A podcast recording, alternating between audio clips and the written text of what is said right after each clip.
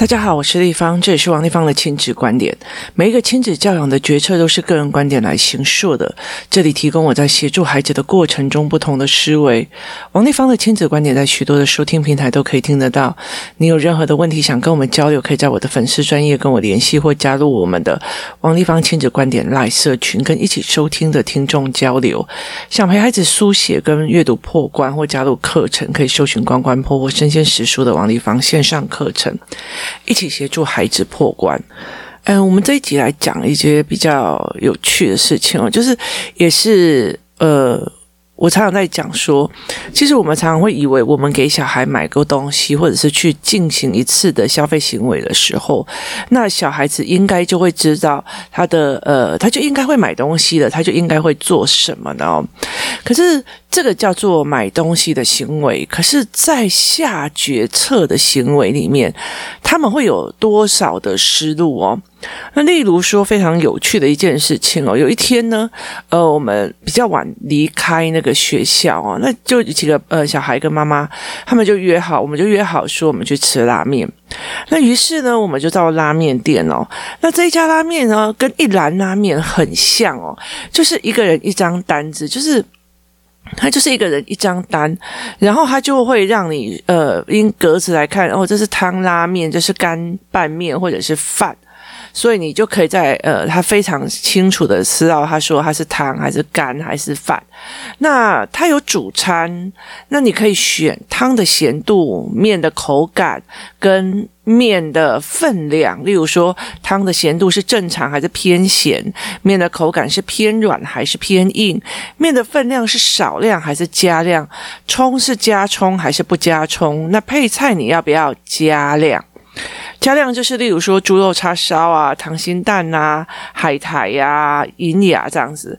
那它里面有一个小小的一个字，上面写说特制的肉量和配菜分量加大，加汤酌收四十块，并且每碗仅限一次。那接下来就有所谓的蔬食的部分，例如说胡麻龙须菜呀、清烫的秋葵、松露的鸡汤泡饭、小碗叉烧饭或白饭。那汤里面也有。豚骨鸡煲汤，然后胡麻豆腐跟泡菜跟毛豆牛蒡丝，还有它的饮料的部分哦。那在这整个过程里面哦，其实我觉得在这整个过呃过程里面，我后来发现，我们几个妈妈发现，诶，这几个小孩他们没有办法去从中间分开哦。例如说，你选了一个呃汤拉面，例如说我选了一个豚骨拉咸味的拉面，那他们就以为说。呃，配菜还要选，我要猪肉叉烧啊，我要溏心蛋，我要海苔。他没有办法看到下面配菜写加量，而不是要不要。它是加的，也就是你原本就有一份的猪肉叉烧，那可是你必须要往上加哦。那。他们也没有办法去理解说，哦，那素食以下饭食呢，就是另外额外加的，额外加跟分内的加量是不太一样的哦。那我就觉得非常的有趣哦，就是对于菜单的解读哦，他们也没有办法这么清晰的呃去了解哦。他们没有办法清晰的去了解这样子，所以那天我们就跟呃，就是店长请说，可不可以给我们几张菜单哦，然后让孩子们回去啊，重新去看说，哎，那这样这样怎么点餐？他们才发现，因为过两天而已，他们才发现说，哦，原来前几天他的呃点餐的脉络思维是这个样子。那。其实我觉得在点餐的过程里面哦，其实是一种选择判断。我要吃这个，我不要吃那个，我要干嘛？那我儿子通常都会，我想吃的全部都吃，他没有考虑到分量的问题哦，所以他们就会，我想吃就吃。那，呃，我常常会跟他讲说，你要考虑分量，考虑分量。可是他很难去拿捏，因为他就觉得我想要，可是他没有办法去理解说，为什么姐姐可以吃一大碗，甚至还加面，但是他不行。那他没有办法去分辨这样子的状况，他没有就是做对自己的身体的酌量权没有办法判断，而且他也没有办法判断为什么有些拉面很小碗，有些拉面非常大碗哦。那有一天呢，我们在要回工作室的路上，要去上呃阅读十八号班的路上，我又让他们继续做选择哦。那这一次的选择权的过程里面，我让他们走另外一条路哦。那让他们走另外一条路的时候，我在观察他们的消费行为的时候，我就跟他们讲：今天不可以去 Seven 买，你们一定要煮那种热腾腾刚出来的，而且不是微波食品的食物。那于是呢，他们就呃从学校开始走。那走的时候，我就会在开始在看他们的地图眼是怎么样哦，就是他们有没有决定说他们要呃转向或干嘛？那有一个小女生，她其实上一次已经跟我走另外一条路，她就一直在那边写上一次那一条好累哦，上一次那一条好累，上一次那一条好累哦，好热，好热，好热，就是她在整个呃走路的过程里面都在 murmur 好热啊，好累哦，好热啊，好累哦，她都在 murmur 这些，她其实。没有办法去打开他的感官，于是我就讲了一句话，因为那天我穿羊毛大衣，所以我就跟他讲说：好，现在等一下谁喊热啊？吼，就要穿我的羊毛大衣。他们一看我的羊毛大衣，他就忽然，他们就全部就说：其实我这样看到立方椅之后，我一点都不感觉我热了哦。那他们接下来他就没有抱怨，然后开始在走。那我们在走的过程里面哦。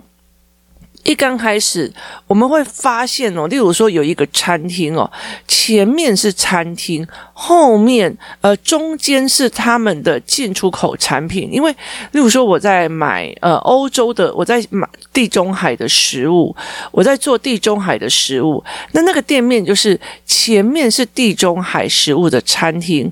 中间他们有一些他们所谓的就是国贸产品，就是他们的产品拿出来卖，例如说呃橄榄使用的橄榄油啊，用掉的酸黄瓜酱啊，然后呃那个呃西西里那边的泡椒或那些东西这样，那后面又有一个所谓的面包的烘焙坊。所以它的它是一整个非常长的呃路线，那前面是餐厅，中间是呃贸易商的消费的地方，然后后面是呃面包商。他们进去之后，有一个小孩就一直看着，他就一直看着他要的面包，他就自己去买了。那自己去买了之后，他沿途就一直在那边，我想回去吃，为什么要等别人？我想回去吃，为什么要等别人？那。呃，他们就一直在讨论说，哎、我这个钱够不够啊，或干嘛？那你就可以知道，四年级跟三年级的计算能力就是差很多。计算比较好的，跟你讲说，你你们一定不够钱。他说我们一定够钱，你们说你们一定不够钱。他们两边就这样 argue 出来，然后到最后真的要去付账的时候，才发现他们的钱真的是不够。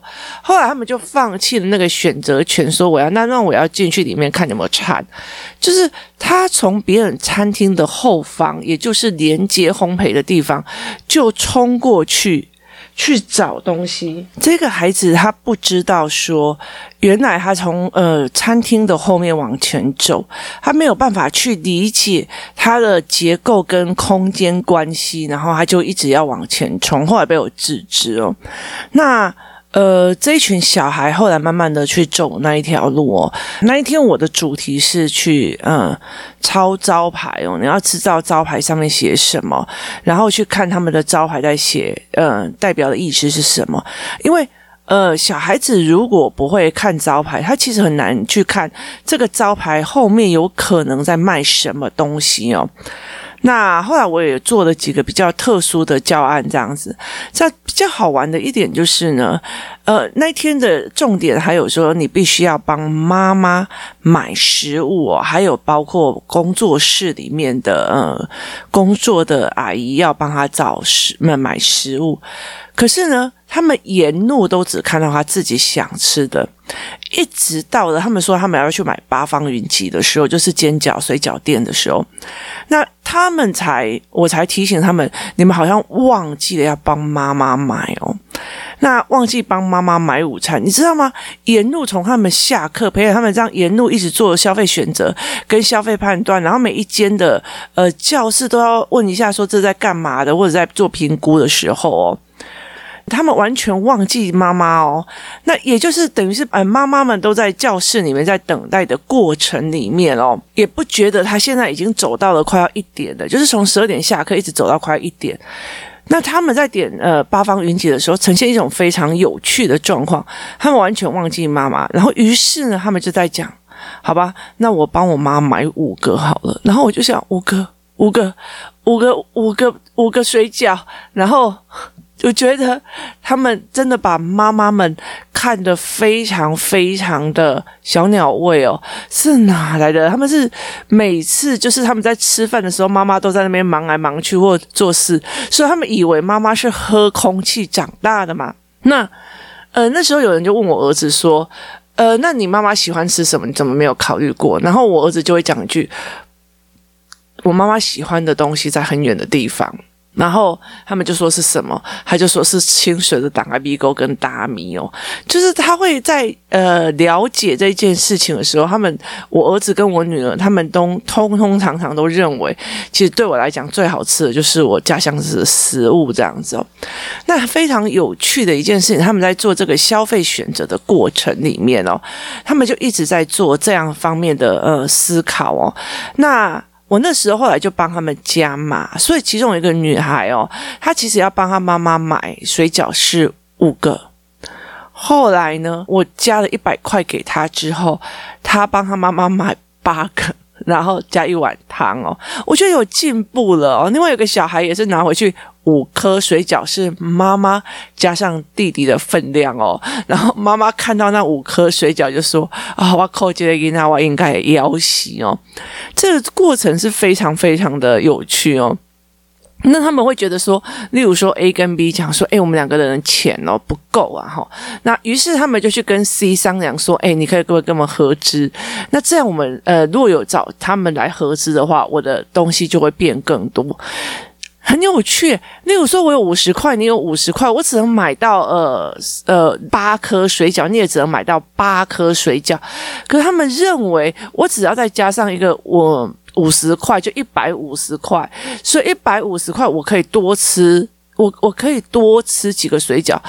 不是吧？各出五十块，你买到的量是一样的，八颗、八颗、八颗，你怎么可以？而且你分的人变多了，为什么你会觉得因为总数增加了，所以我就会吃比较多呢？就是。他们的思维模式让我们就觉得哭笑不得，你知道？那甚至呢，如果有去八方预警，大家会知道他们的锅贴的价钱就会有什么五点八块啊、五点五块啊、几点几块这样的状况哦。那所以它变呃。八毛这种东西，他们就很难计算，他们就会给呃单数啊。那单数你怎么计算那八毛啊？所以其实他就一定要你凑到双数哦，然后凑整数这样子。那天有一个妈妈，她她第一次陪他们过这种消费的，她沿路就觉得超好笑，这些小孩怎么这么好玩呢、啊？然后我就觉得这很过瘾哦。然后有的小孩就是一直，因为他就拿着那个面包，就沿路一直在等那个水饺，然后水饺很慢嘛，他们做决策也很慢。我真的是，真的是，如果有听到我的 podcast 的，我非常感谢这沿路所有孩子们哦的店家，谢谢你们对这群小孩这么的善待哦。那，呃，他们就呃。就是小孩就一直在弟弟就一直在催哥哥，那哥哥就很美送这样子哦。那其实我觉得在整个的过程里面哦，超有趣的一件事情。例如说，都是五点八五点八，他们把总数都算完了之后，例如说我三个人，他写在一张单子里面。可是因为他们计算是不行，你知道，就在那边算半天哦，算到那个我就觉得陶哥应该也可以笑。然后他们就问他说：“那你为什么不要分三张？”他们才哎，对哦，我们。可以一人一张，一人一张，那我们就不用一直在算这这几颗是你的，那几几颗是你的，这几颗是你的，那几颗是你的。所以他们在消费行为里面的讨论哦，是让我觉得非常非常的有趣的。那后来到最后，呃，我们就买了嘛。那买了以后，他们等的算很久，然后又等两批哦，所以他其实在等水饺，呃，跟煎饺起锅就有点难。那可是因为我们有帮工作室另外一个哦，对，他们忘记了工作室里面另外的阿姨要吃饭哦，他们完完全全，其实我觉得他们有记得妈妈要吃饭这件事情已经很了不起了哦。那后来到最后，他们就说他们要去全脸，然后你知道吗？他们就使用了温柔攻击法在对付我。你芳宜，拜托啦，我跟你讲哦，怎样怎样怎样。可是我觉得他们在全脸的过程里面，让我觉得非常有意思哦，因为那个全脸有两个出入口，一个是从后门，一个是从前门，所以其实他们中间其实差很多。他你要绕回来，那我们是从后门进去，那有三个人，他们就一组哦，他们就你知道，其实，在全脸里面看他们就是呃到处跑的时候，你会发现他们就是无头的苍蝇，然后细盖照，你知道吗？然后他们没有所谓的呃全脸的，就是布置跟布局哦。例如说那边是生鲜的，你其实只是要吃零食，你怎么会一直在生鲜跟饮料那边绕来绕去、绕来绕去、绕来绕去，然后就问你零食在哪里？他甚至不会去看上面的标签。他也没有所谓的呃，我们我们在讲的所谓的 common sense，也是意思就是说，我们会觉得哦，那一区我们看到远远有一点微红光，那呃好像是冷藏室，然后上面例如说前面有呃蔬果，那我们就知道那边叫做生鲜水果区，可是他们没有办法去思维，他们就是乱窜。那这个东西其实，在跟他们的呃生活经验是有关的，因为他们从小到大就真的在妈妈的后面这样走来走去，所以他们其实呃再加上他们身高的问题哦，所以他们没有办法去做整个平面观，说啊原来这里是那里，那里是什么样。可是我觉得有趣的一件事情就是这几个小孩会开始，哎呦，这个好贵哦，上次在哪里才多少钱？这个怎样哦？这个怎样？就是他们开始会比价了，然后开始会协商说，那我们要一起买什么？然后什么东西不要买？他们开始会做这个协商过程，然后重点在于是他们后来又走错门，还好我赶快跟过去，因为他要绕非常大的路，他们才会绕过去。那甚至他们到了后门的时候，发现有另外一批。批人还没有出来，他们在拿着原来的食物，还要再冲进后门。我就跟他们讲说：“你们那个是是未结账的东西哦。”那后来我就跟他们讲说：“呃，我要带你们先回去工作室。为什么？因为。”呃，里面阿姨跟姐姐那些妈妈们都在等食物，没有办法陪你们这样逛。于是我就载他们呃回来了。那回来的过程之后，当然妈妈看到那种呃五颗水饺，人都快黑了，你知道吗？那在这整个过程里面，非常有趣的一件事情，他们其实用他们可以所能能呃。能有的钱去算还有多少？可是他们真的是没钱的才把妈妈买五块五颗水饺吗？不是，因为他们后来还有去全联买东西哦，所以他们其实不是以妈妈的需求跟妈妈的食量来判断的，而是哇我走哇我高带呀那个饿啊那样子的心态。于是他们就每一个都买五颗哦。那这整个过程，呃。很好玩的一件事情，就回来以后还是在拉交通地图，然后再让他们再画一次，呃，今天走的路哦。就明明都已经跟你说改道了，有人还在画上一次的路线图，然后有些人还画的又是乱七八糟。你沿途再去教，其实后来我觉得在呃路感这件事情哦，路感这件事情是一次又一次，一次又一次熟悉了某条街道之后，才会慢慢的形塑出来的哦。那如果他从头到尾，呃，例如在台北市，大部分都是被爸爸妈妈载来载去的时候，那个路感要怎么样成立与建立哦？其实我觉得那就是一条路，一直走到常常一直在走，就是走习惯，然后哪边有什么，哪边有什么，这样子慢慢再开始练哦。那呃，其实我觉得在他们这群小孩的呃学习过程里面，我会觉得说，对，为什么他们连呃就是菜单都看不是非常的懂，而且菜单的解读哦，他们也会让我觉得，哎，好像觉得怪怪的哦。那所以我就在思考这一块的呃重点到底是在哪里哦？那该怎么去协助他们？这才是一个呃让我觉得非常非常重要的一件事情哦。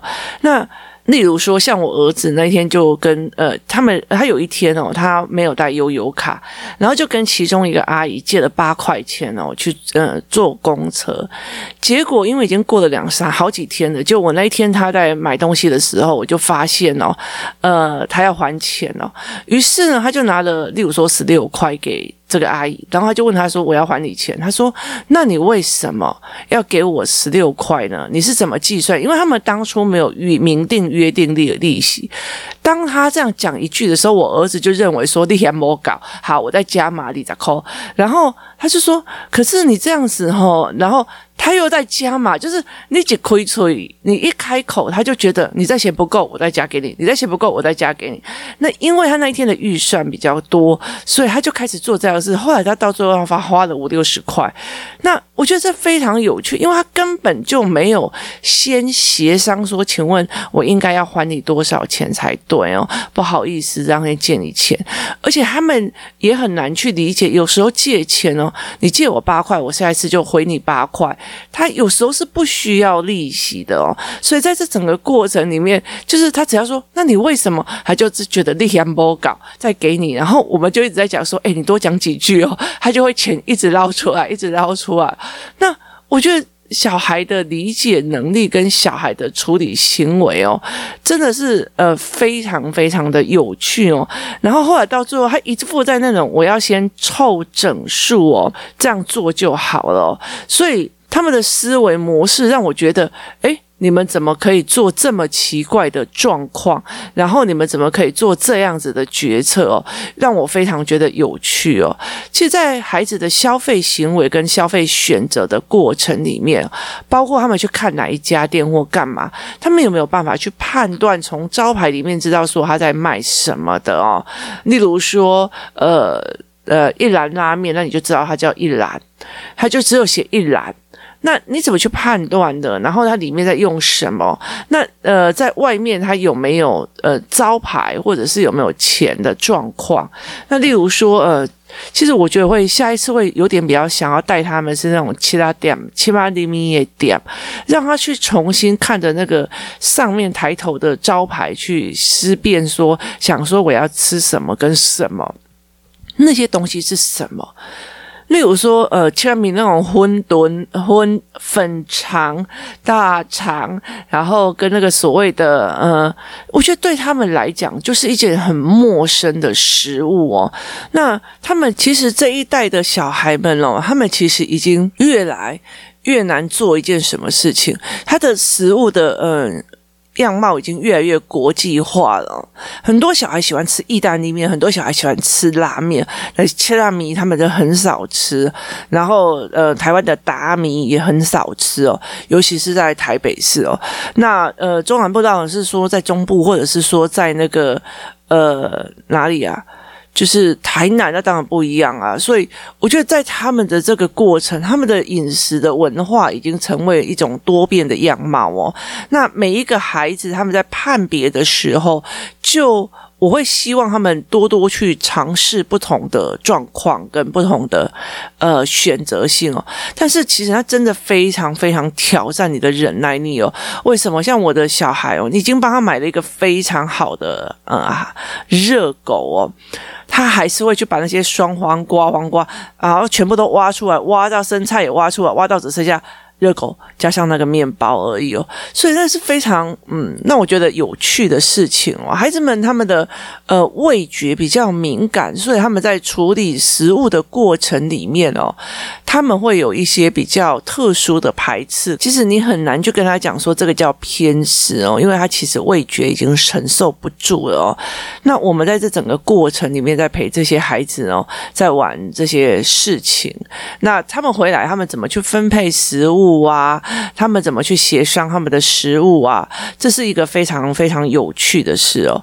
那很多的时候，我们在跟呃很多人就是小孩在聊这件事情的时候，其实我们常常会在一个呃比较，因为在那个环境里面，就是因为他们已经很熟，然后思维跟呃阅读已经讲的比较多，所以他们很会讲话，所以他们很会聊天协商啊。只是他们在讲的那个过程的思维模式，真的会让人家觉得，其实起来起我告后胜哎哦，他们怎么会呃天马行空，或者是？他们的思维怎么会逻辑错乱到这样的程度哦？所以，呃，他跟我们以前不一样哦。以前我们只能买错东西回来用掉，你知道吗？可是他们不是，他们其实他们都用感官在。我想吃这个，我想吃那个。那非常有趣的时候，他们那时候也要去吃八方云集的时候，目标其实是叫布丁套餐哦。可是后来他们没有人选布丁套餐哦，那还是有剩钱哦，一个。人跑去那个呃全点哦，买了一个人买了一个黑松沙士，就是所以他们每个人的选择都让我觉得非常非常的有趣哦。那在这整个过程，我常常会觉得说，当他们都玩过了，他们就不会这样子呃一天到晚就是木屋，就是呃等到他。等到你不管他的时候，他才开始乱买啊、乱吃啊。所以其实我觉得，后来我就想想说，那越早让小孩子练习哦，其实是越早看到他们的思路的盲点哦，然后越早看到他们的呃裁决的状况哦，这样我觉得才会比较好好玩哦。就有些小孩真的是跟朋友之间的合资干嘛，随随便便好啦，哎，没关系啊，那就这样。然后其实到最后啊，其实就是呃不公平才。慢慢慢的算出来，然后觉得自己被骗了。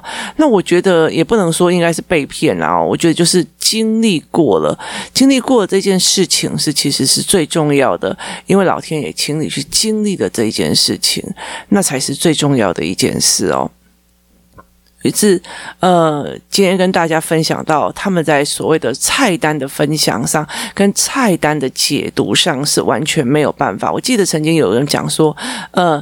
争全职哦，他是什么意思？他就以他们会把它解读成他们在募争呃，他们在争人，争全部职位的人都争，而不是我就觉得哎，是全部职位的还是争？呃呃，全职员工哦，就是他们在解读这些所谓的看板，这些所谓的招募的讯息，然后这些所谓的呃，这些所谓的呃状况的时候，他们其实是没有办法真的完全的理解文本的状况哦。其实我觉得这就是一零八课纲里面呃，让我觉得非常呃喜欢的一部分，它就是让他生活化，可以去做思维判断，那活用活用这样子的东西，让他们去做。思维判断，这才是我觉得，呃，现在对我来讲，其实它这是一个非常棒的一个状况哦。今天谢谢大家收听哦，希望大家也可以去看一下。多几次我看到，呃，社群里面有人说他们有带小孩一起去尝试，呃，就是消费选择的这个部分哦，非常的有趣哦。而且我跟你讲，每次都会让你跌破眼镜哦。我觉得我常常在马路上，我都觉得我真的已经。哦，不知道觉得这群小孩又就是又好笑又好气，然后你就觉得他们脑袋的成长的模式真的是让我觉得非常的有趣哦。今天谢谢大家收听哦，我们明天见。